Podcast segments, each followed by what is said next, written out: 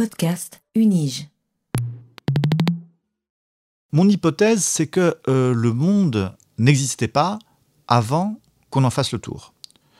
Euh, et en ce sens, le monde a, été inventé par euh, les premières personnes qui, l'ont parcouru, qui, qui, en ont fait le tour. et que c'est ainsi qu'on a non seulement découvert, mais fabriqué le monde pour la première fois.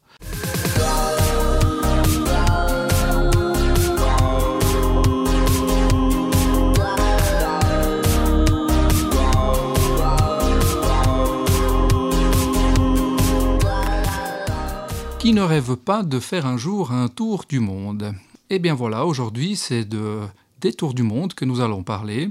J'ai le plaisir de recevoir le professeur Jean-François Stazac, professeur au département de géographie de la faculté des sciences de la société de l'Université de Genève, euh, qui commence actuellement un projet de recherche qui s'appelle Faire le monde, premier globetrotter et tour du monde touristique.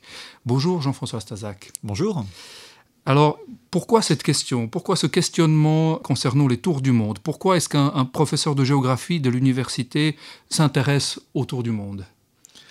Alors, euh, qu'en géographie, on s'intéresse euh, autour du monde, ça va un peu de soi, hein, parce que c'est un sujet euh, géographique par excellence, je dirais. mais c'est vrai que ce n'est pas une pratique dont se sont saisis les géographes pour l'instant, malgré cette sorte d'évidence. Alors peut-être que le mieux pour vous expliquer pourquoi j'en suis venu à travailler sur ce sujet, c'est de vous expliquer comment est né le, projet. Et comme souvent, c'est un peu une affaire à la fois de hasard et de nécessité.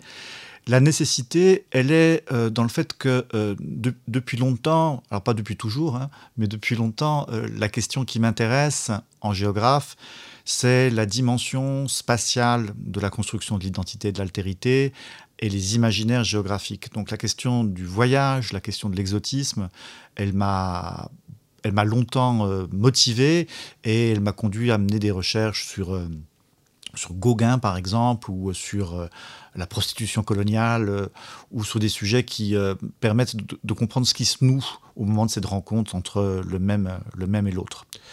Et parmi les sujets sur lesquels on a eu des financements, notamment du, FNS, il y avait un, projet qu'on a mené à bien il y a maintenant une douzaine d'années qui s'appelait Images exotiques du monde. Images exotiques du monde, c'était un projet qui portait notamment sur une collection de photographies qu'avait euh, collecté un grand géographe, un grand voyageur genevois qui s'appelle Alfred Bertrand. Et cette collection de photos, il l'avait donnée euh, euh, au musée ethnographie de Genève, 2000 photos qu'il avait collectées lors de ses voyages dans les années 1870-1890. Et parmi ces voyages, un tour du monde. Il avait fait un tour du monde, c'est Alfred Bertrand, en 1878 en 1877-1878, et c'est notamment à l'occasion de ce voyage qu'il avait ramené ses photographies qu'il n'avait pas faites lui-même. Hein. C'est des photographies qu'il avait achetées parce qu'à l'époque, les cartes postales n'existaient pas encore. Et euh, à l'occasion de cette recherche, ce qui nous, intéressait, c'était plus en fait les photographies que le tour du monde lui-même. Euh, toutefois, euh, parmi les, résultats de ce projet, il y a eu un article sur ce premier tour du monde touristique effectué par un, par un Genevois. Et puis il y a eu un livre qui s'appelait Cliché exotique, le tour du monde en photographie. Euh, et puis, euh, comme ensuite, souvent, nos productions, elles vivent leur vie, et puis elles sont lues, parfois quelques années après. Et donc, quelques années après, euh,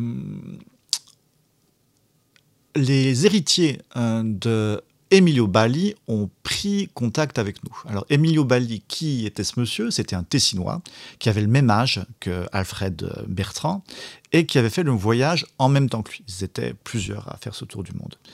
Et euh, Emilio Bali était un collectionneur un peu maniaque et il a gardé absolument tout son tour du monde. Non seulement comme, comme son copain Alfred Bertrand, il avait collectionné les photographies, mais il a ramassé une vingtaine de, caisses d'objets de, souvenirs qu'il a ramenés chez lui.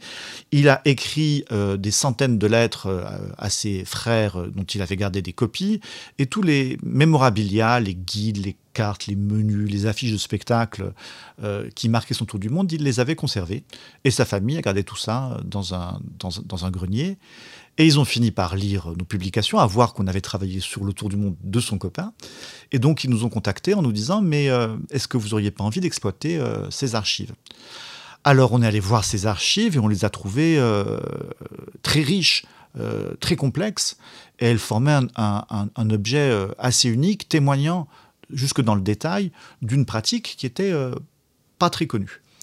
Et donc on s'est dit à ce moment-là qu'il y avait une belle recherche à faire qui répondait à la fois à une demande sociale et puis à, une lacune de l'historiographie, les premiers tours du monde touristiques. Alors d'un côté, on va un peu regarder ces, archives pour voir ce qu'on pouvait en faire. Et puis de l'autre côté, euh, on, va écumer la littérature scientifique pour voir ce qui a déjà été écrit sur, euh, sur ces tours du monde euh, touristiques. Et euh, là, on s'est aperçu de quelque chose, c'est que, euh, en fait, bien sûr, on faisait des tours du monde depuis le fameux exemple hein, du tour du monde de l'équipage de, Magellan au tout début du XVIe siècle. Mais ces premiers tours du monde, c'était le fait d'explorateurs, c'était le fait de conquérants ou de scientifiques. C'était très long, c'était très dangereux. évidemment, personne ne faisait le tour du monde pour, le plaisir. alors que nos amis Bertrand et, Bali c'était vraiment des touristes. Ils faisaient le tour du monde pour leur agrément, bien sûr un peu leur éducation aussi, euh, mais c'était vraiment pour euh, leur agrément. Et euh, cette pratique qui consiste à faire un tour du monde pour le plaisir en touriste, en fait, elle est très récente. Vous vous posiez la question tout à l'heure, qui n'a pas rêvé de faire un, tour du monde? Ben, En fait, ça venait à l'idée de personne jusqu'à la fin jusqu'aux années 1860, parce que juste, c'était matériellement impossible. Matériellement impossible parce que le monde n'était pas bouclé. Il n'y avait pas un réseau de transport qui permettait de faire le tour du monde. On ne pouvait pas acheter des billets sur des lignes régulières qui permettent de faire le tour du monde. Et donc, c'était une pratique qui était réservée vraiment que aux scientifiques, aux militaires ou aux explorateurs. Et puis en 1869, euh, on ouvre euh, le canal de Suez, on ouvre euh, la première ligne de bateaux régulière entre San Francisco et Yokohama au Japon, on ouvre le chemin de fer transcontinental en Amérique du Nord et puis en Inde. Le monde est bouclé. On peut pour la première fois acheter un billet sous des lignes régulières et faire un tour du monde. Ça, c'est les conditions matérielles nécessaires pour faire un tour du monde, mais ça ne veut pas dire pour autant que l'idée vous vient ou que vous en avez envie. Pour cela, il fallait une condition symbolique, et cette condition symbolique, c'est en 1872 l'apparition du best-seller de Jules Verne, Le Tour du monde en 80 jours, qui va être le plus gros succès de l'auteur et qui va être traduit euh, tout de suite en une quinzaine de langues. Hein. Le roman va faire lui-même le tour du monde. Et si vous mettez les deux euh, en rapport, d'un côté, on peut faire le tour du monde, de l'autre côté, on en a envie, on en a l'idée, eh bien, à ce moment-là, euh, pour la première fois, on a, et on peut dater, c'est vraiment précis, c'est 1869, les premiers touristes, euh, les amateurs, qui, pour le plaisir, font, faire un tour du monde d'abord en 300, puis ensuite en, 200 jours. Et euh, autre date clé, hein, c'est 1872, le tour opérateur Thomas Cook, pour la première fois, propose un tour du monde à forfait. Et donc, euh, on voit les publicités dans les journaux. Hein. on peut acheter pour quelques centaines de, francs ou de dollars un tour du monde clé en main qu'on va faire en groupe, accompagné par euh, Thomas Cook. Et puis très rapidement, d'autres agences euh, allemandes, britanniques, américaines vont proposer également ces, tours du monde. Et c'est dans le cadre d'un de ces tours du monde à forfait, organisé par la Société d'études et de voyage autour du monde, que Bali et Bertrand vont commencer leur voyage autour du monde en 1877-1878. 78. Alors, bien sûr, euh, c'est une pratique qui est réservée à une élite. Il faut avoir beaucoup d'argent, il faut avoir beaucoup de temps disponible euh, pour pouvoir faire un tour du monde. Donc, ce sont des aristocrates hein, ou des riches bourgeois qui font le tour du monde euh, à l'époque. Et alors, c'est pas inintéressant, bien sûr, mais ça veut dire que cette recherche concernerait vraiment une toute petite élite. Ce serait une pratique marginale.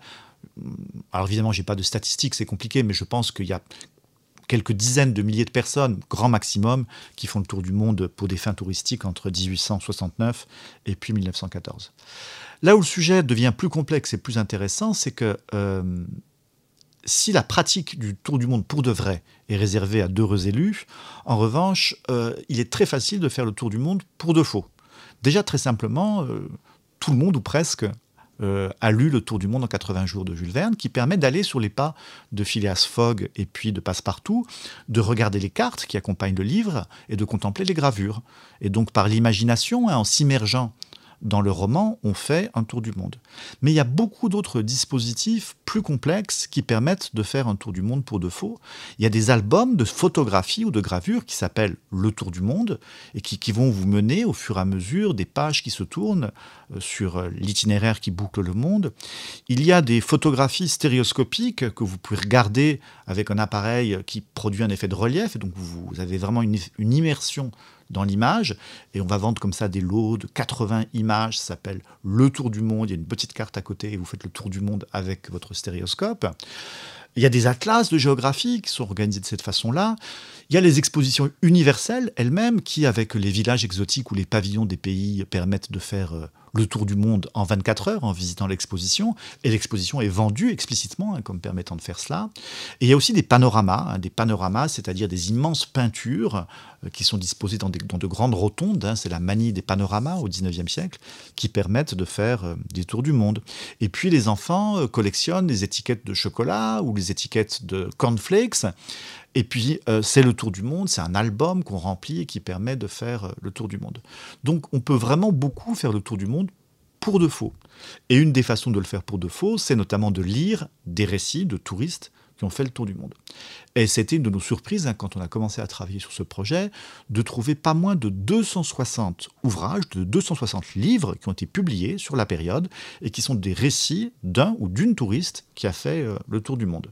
Et en le lisant, bien sûr, on recommence le voyage sur ses pas. Mais euh, il ne faut pas croire que euh, les tours du monde pour de faux sont juste inspirés des tours du monde pour de vrai. Ça fonctionne aussi dans l'autre sens. Parce que si vous avez l'idée de faire un tour du monde, ben c'est sans doute que dans votre tête, vous vous êtes déjà projeté, vous y avez déjà pensé. Il est quasiment certain que tous les touristes qui font le tour du monde pour de vrai, ben ils l'ont fait pour de faux avant, notamment en lisant le roman de Jules Verne, qu'ils citent tous. Et donc, euh, entre les tours du monde pour de vrai et les tours du monde pour de faux, il y a en quelque sorte des effets de cause à effet qui sont, euh, qui sont réversibles. Euh, la chance qu'on a eue pour en travaillant sur ce projet, c'est de bénéficier du seed money de l'Université de Genève. Donc on a eu un budget de 15 000 francs qui nous a permis pendant six mois vraiment de nous plonger dans ces archives, de commencer à les explorer. Moi j'ai bénéficié d'un sabbatique euh, dont j'ai employé une bonne partie du temps à lire de la littérature euh, théorique ou empirique euh, sur le sujet. Et donc ça, ça a permis de construire un projet qui donnait de bonnes garanties de faisabilité, puisque une partie du travail avait été fait. Et cette faisabilité, on sait qu'elle est très importante pour, pour, pour le FNS. Donc voilà l'histoire. C'est aussi une histoire de Covid. Hein. C'était le moment où on était enfermés chacun chez soi. Et travailler sur un projet de recherche sur le tour du monde, c'était aussi une, une, belle façon de sortir du monde euh, de mon appartement par, euh, par, euh, par l'imagination. on ne travaille pas sur ce genre de projet par hasard. Hein. Je parlais de nécessité tout à l'heure, c'est-à-dire que cette question du tour du monde, elle me taraude, elle m'obsède. Euh, j'ose à peine avouer que moi-même, j'ai fait deux tours du monde hein, dès, que ça, dès que possible. Travaillant à Tahiti, c'était très facile, hein, parce qu'une fois qu'on est à Tahiti, ça coûte moins cher en fait de revenir de, l'autre côté. Et ça a été deux expériences vraiment, euh, vraiment importantes pour moi, euh, qui ont changé une partie de mon rapport au monde, à la planète. Et euh, sans doute, cette idée me trotte dans la tête depuis longtemps. Je me souviens aussi qu'il y a une douzaine d'années, j'avais proposé à des étudiants de master euh, de travailler sur les pratiques du tour du monde avec des résultats qui étaient, euh, qui étaient, très, très intéressants. Donc voilà d'où vient l'idée d'un projet de recherche sur, sur les tours du monde. Vous, disiez qu'il euh, y a ce jeu entre la fiction et la réalité, euh, l'imaginaire et le réel, et que bien sûr le roman de, Jules Verne euh, et le, tour fictif de Phileas Fogg a, inspiré beaucoup de, voyageurs. Est-ce que à cette époque-là, des personnes ont voulu littéralement copier le parcours de Phileas Fogg tel qu'il est dans le roman? Est-ce que cela faisait partie de, du, rêve ou, ou, de ce que le tour opérateur vendait? Alors il y a des personnes qui le copient vraiment. Euh, c'est les enfants.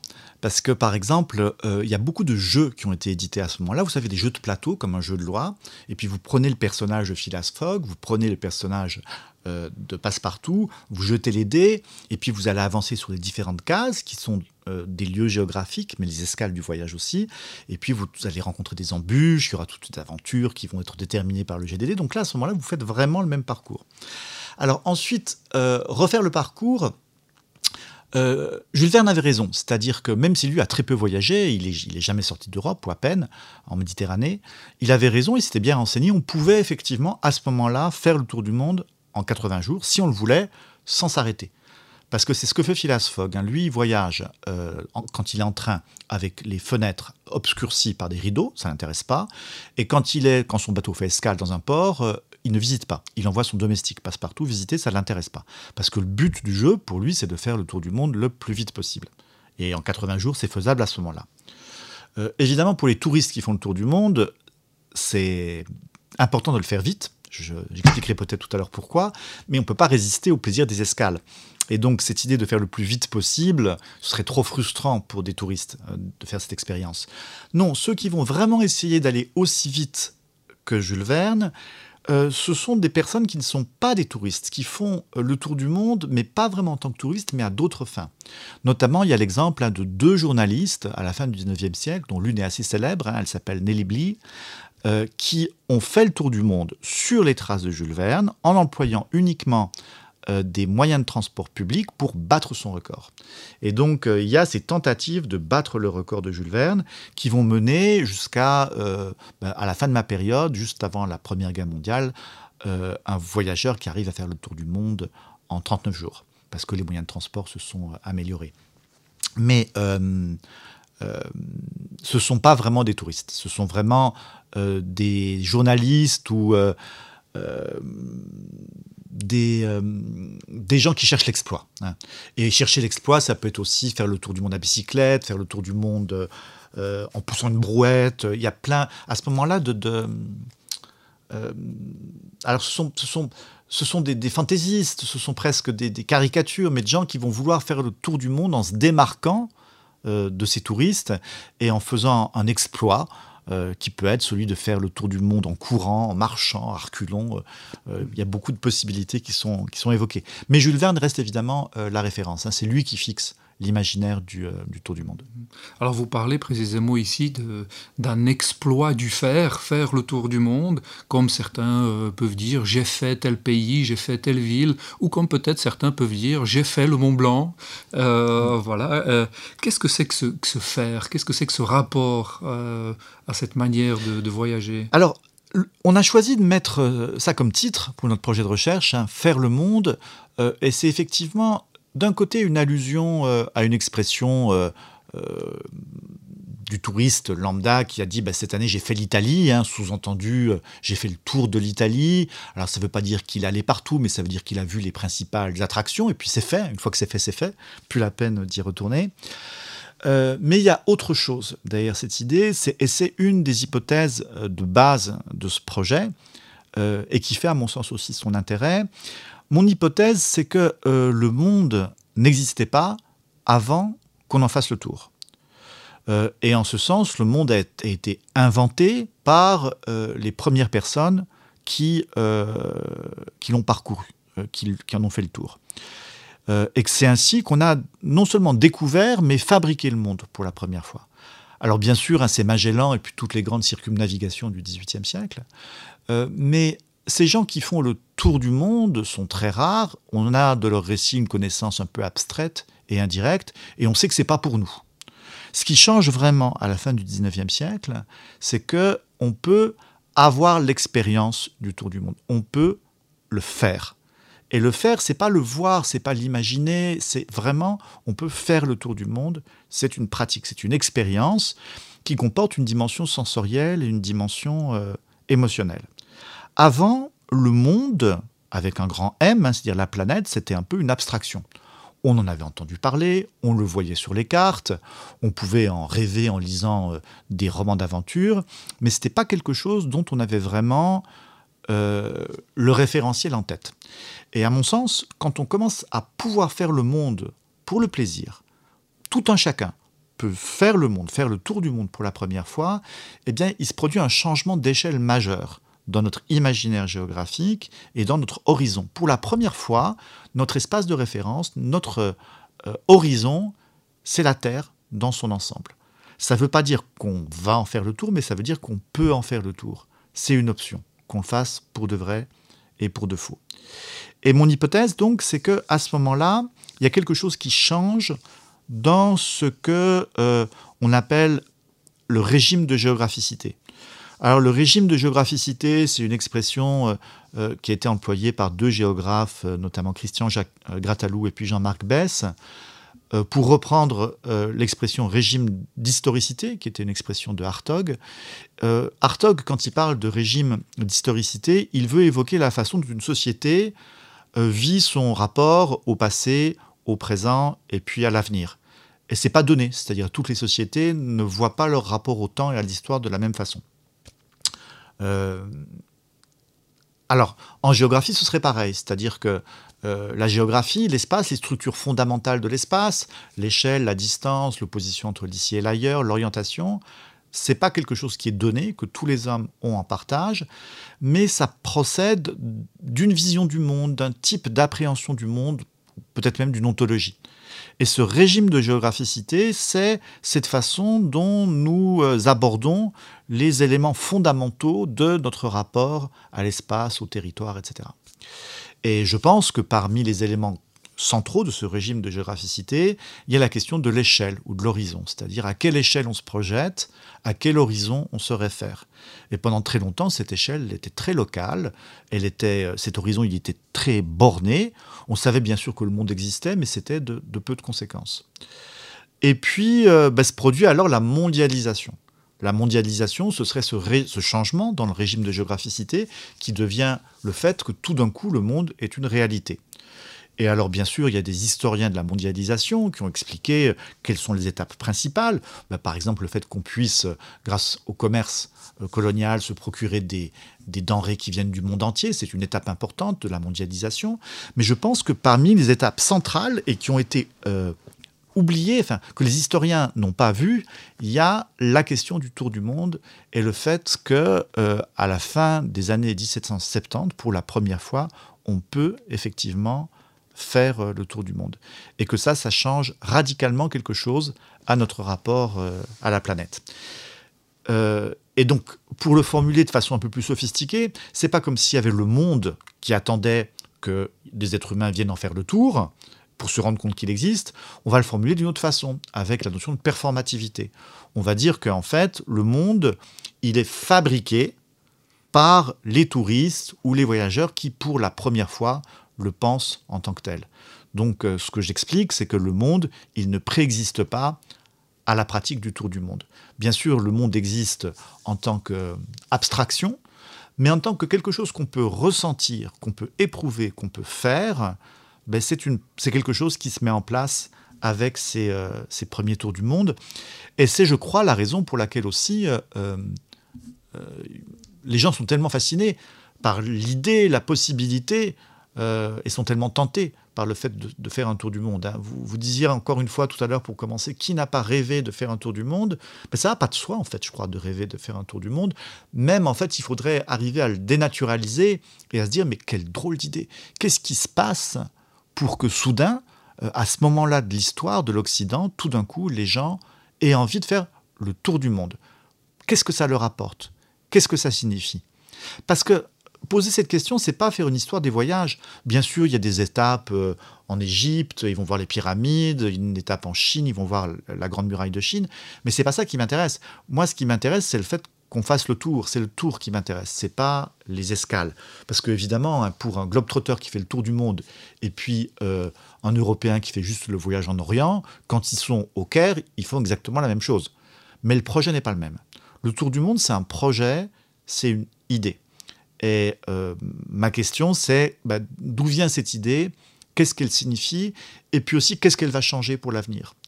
Qu'est-ce qu'elle va changer dans notre, dans notre rapport au monde?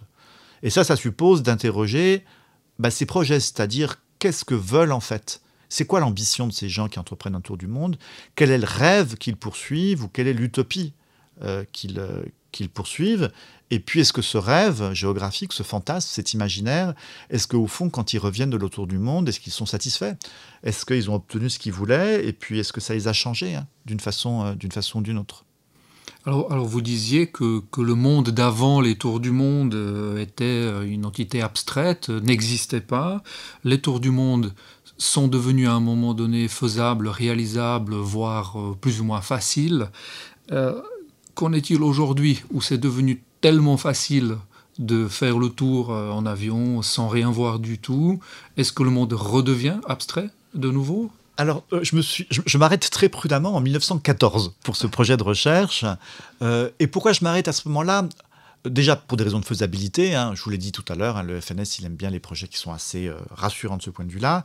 Et puis c'est quand même qu'en 1914, il y a plusieurs changements importants qui se produisent qui font que ce ne sera plus jamais comme avant. D'abord, il y a la guerre. Et la guerre va de facto interdire l'escale européenne. On ne peut plus traverser l'Europe, donc on ne fait plus de tour du monde. Et ça donc jusqu'en 1918. Boum. Deuxième facteur, en 1915, on ouvre le canal de Panama. Et donc la route du tour du monde a changé. Avant faire le tour du monde, ça voulait dire, pour ce qui est de l'Amérique, traverser les États-Unis en train, New York, Chicago, Saint-Louis, Salt Lake City, San Francisco. Maintenant, il y a une autre option, c'est de squeezer les États-Unis et de passer par le canal de Panama. Et puis, troisième euh, nouveauté, dans les années 1920, euh, c'est le début euh, des premiers vols commerciaux aériens. Et donc, ça va aussi ouvrir une nouvelle possibilité. Donc, les tours du monde ne s'arrêtent pas à ce moment-là, mais ils changent de nature. Et je dirais aussi que le contexte idéologique euh, va changer. dans les années 1880-1910, de ce que j'en ai vu pour l'instant, parce que je vous parle d'un projet qu'on vient de commencer, hein, donc euh, les sources sont encore beaucoup euh, à dépouiller, hein, c'est vraiment que des hypothèses après les premiers sondages. Ce qui me frappe beaucoup dans les récits publiés, c'est que euh, nombreux sont les voyageurs et les voyageuses qui ont un projet humaniste, cosmopolite, internationaliste.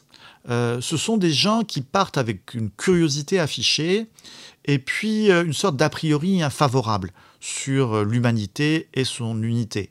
Très souvent, hein, euh, ils vont contester l'existence des frontières, et puis euh, ils vont revenir avec l'idée, ou peut-être même partir avec l'idée que l'humanité est une et entière, au-delà des différences. Alors bien sûr, on va être frappé par tel rituel en Inde, ou on va être frappé par les particularités, le pittoresque et l'exotisme des lieux qu'on va visiter, mais au-delà de tout ça, c'est quand même l'expérience de l'existence de l'humanité comme étant une et une seule.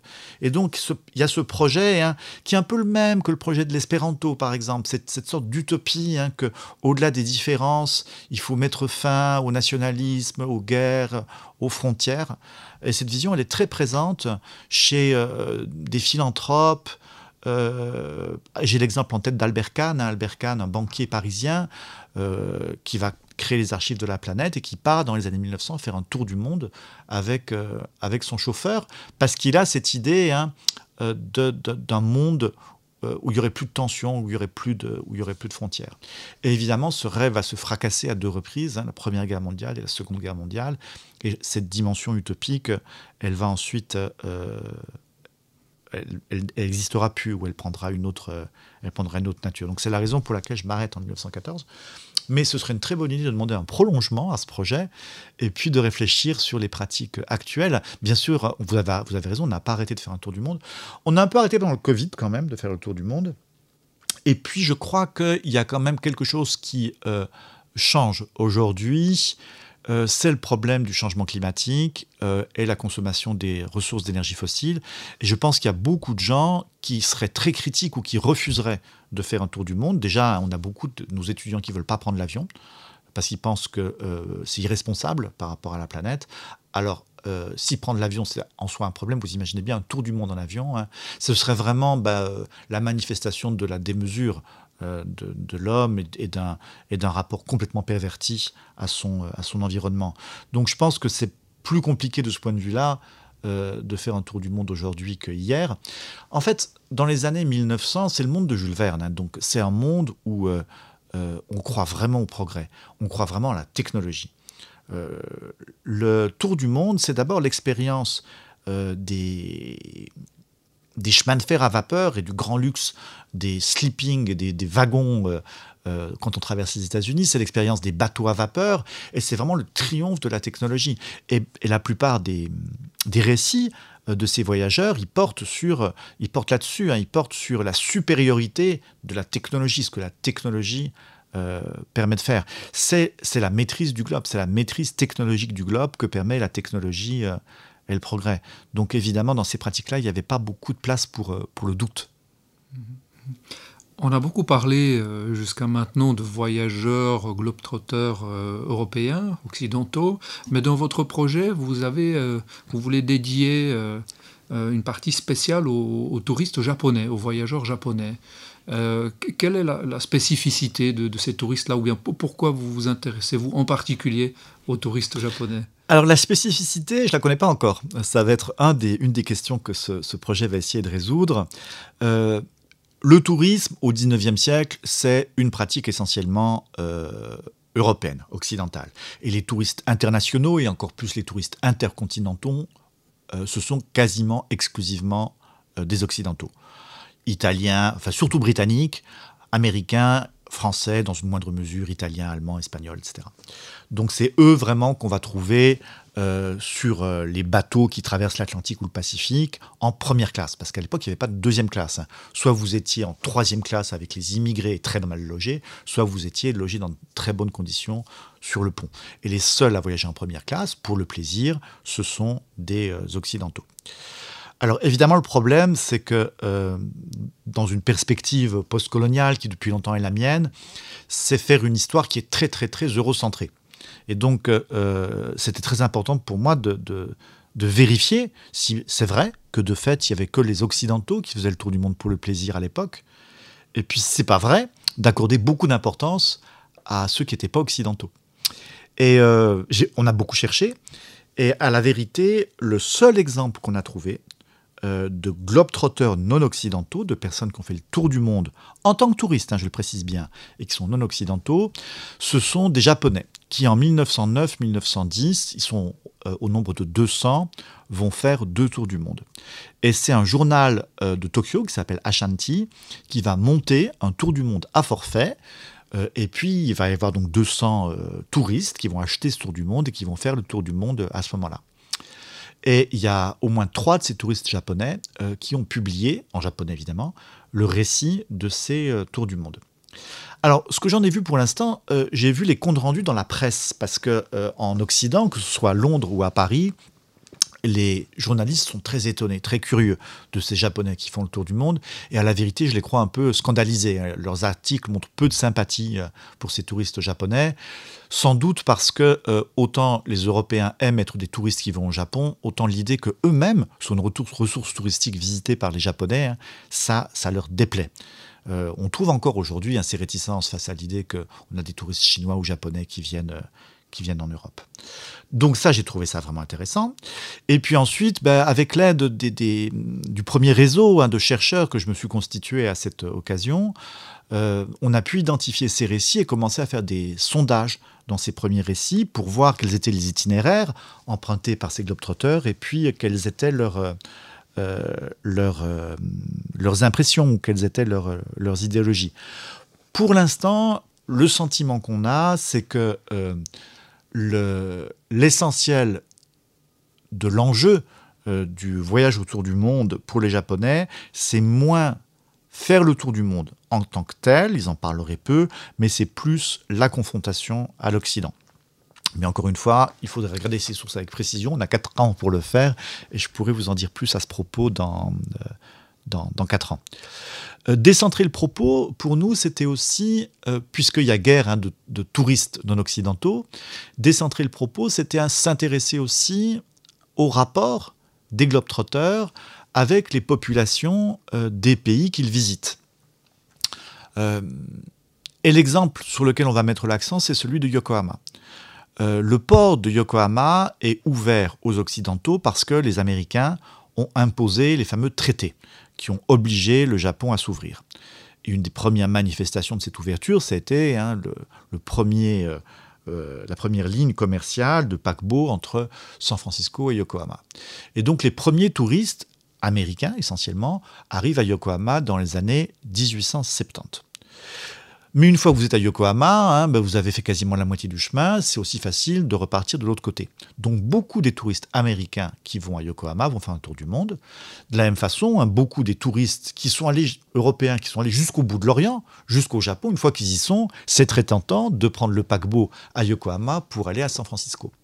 Donc, euh, euh c'est à vérifier hein, évidemment, mais je pense que la grande majorité des touristes occidentaux qui sont à Yokohama à la fin du 19e siècle sont des globetrotters, ils font le tour du monde. Et une des preuves hein, qu'on peut avoir, c'est que le mot globetrotter apparaît pour la première fois dans un journal japonais en 1873. Ça veut dire deux choses. Ça veut dire d'abord que Yokohama est peut-être le seul endroit au monde où tous les touristes sont des globetrotters. Et que donc si on travaille sur la réception des touristes par les Japonais, on va vraiment mettre le doigt non pas sur le rapport des autochtones aux touristes, mais vraiment sur le, rapport des autochtones aux globetrotters. Et pour ça, on a une équipe hein, qui va travailler essentiellement sur la presse japonaise fin 19e siècle pour dire qu'est-ce qu'on dit de ces touristes. Le, deuxième élément, c'est que euh, nos voyageurs, ils sont en permanence en interaction avec des guides. Ils sont en permanence en interaction avec des intermédiaires, déjà sur le bateau eux-mêmes, et puis dans chacune de ces escales. Et ils racontent des choses dans leur récit.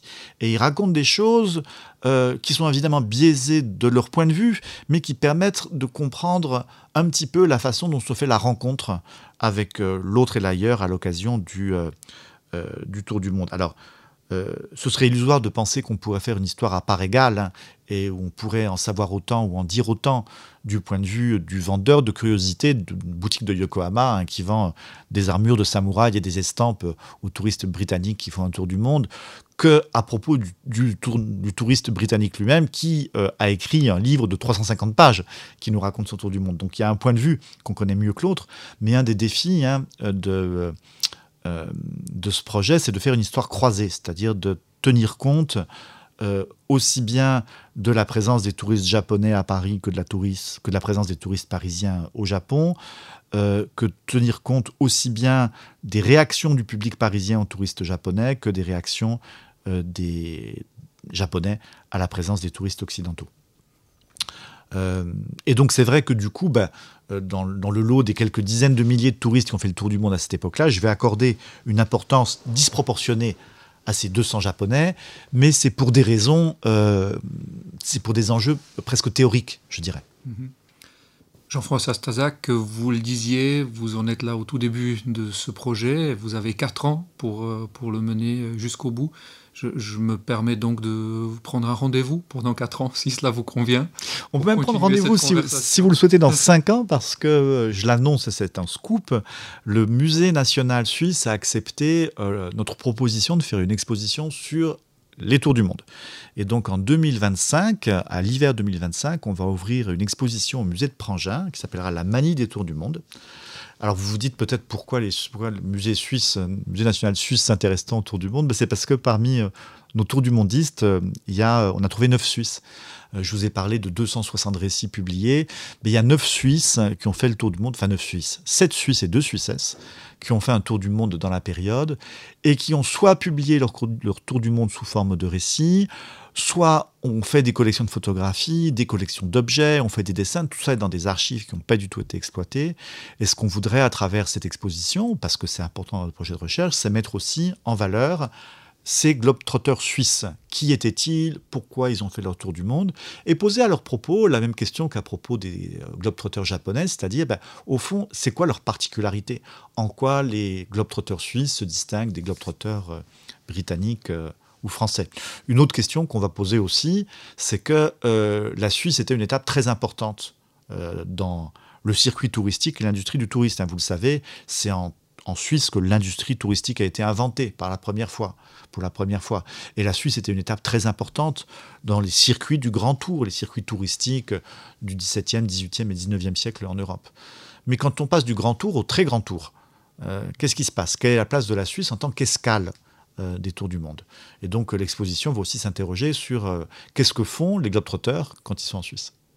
Eh bien, le rendez-vous est pris, en tout cas pour l'exposition, c'est certain. Je vous remercie et je vous remercie, Jean-François Stazac, pour cet entretien. Merci à vous.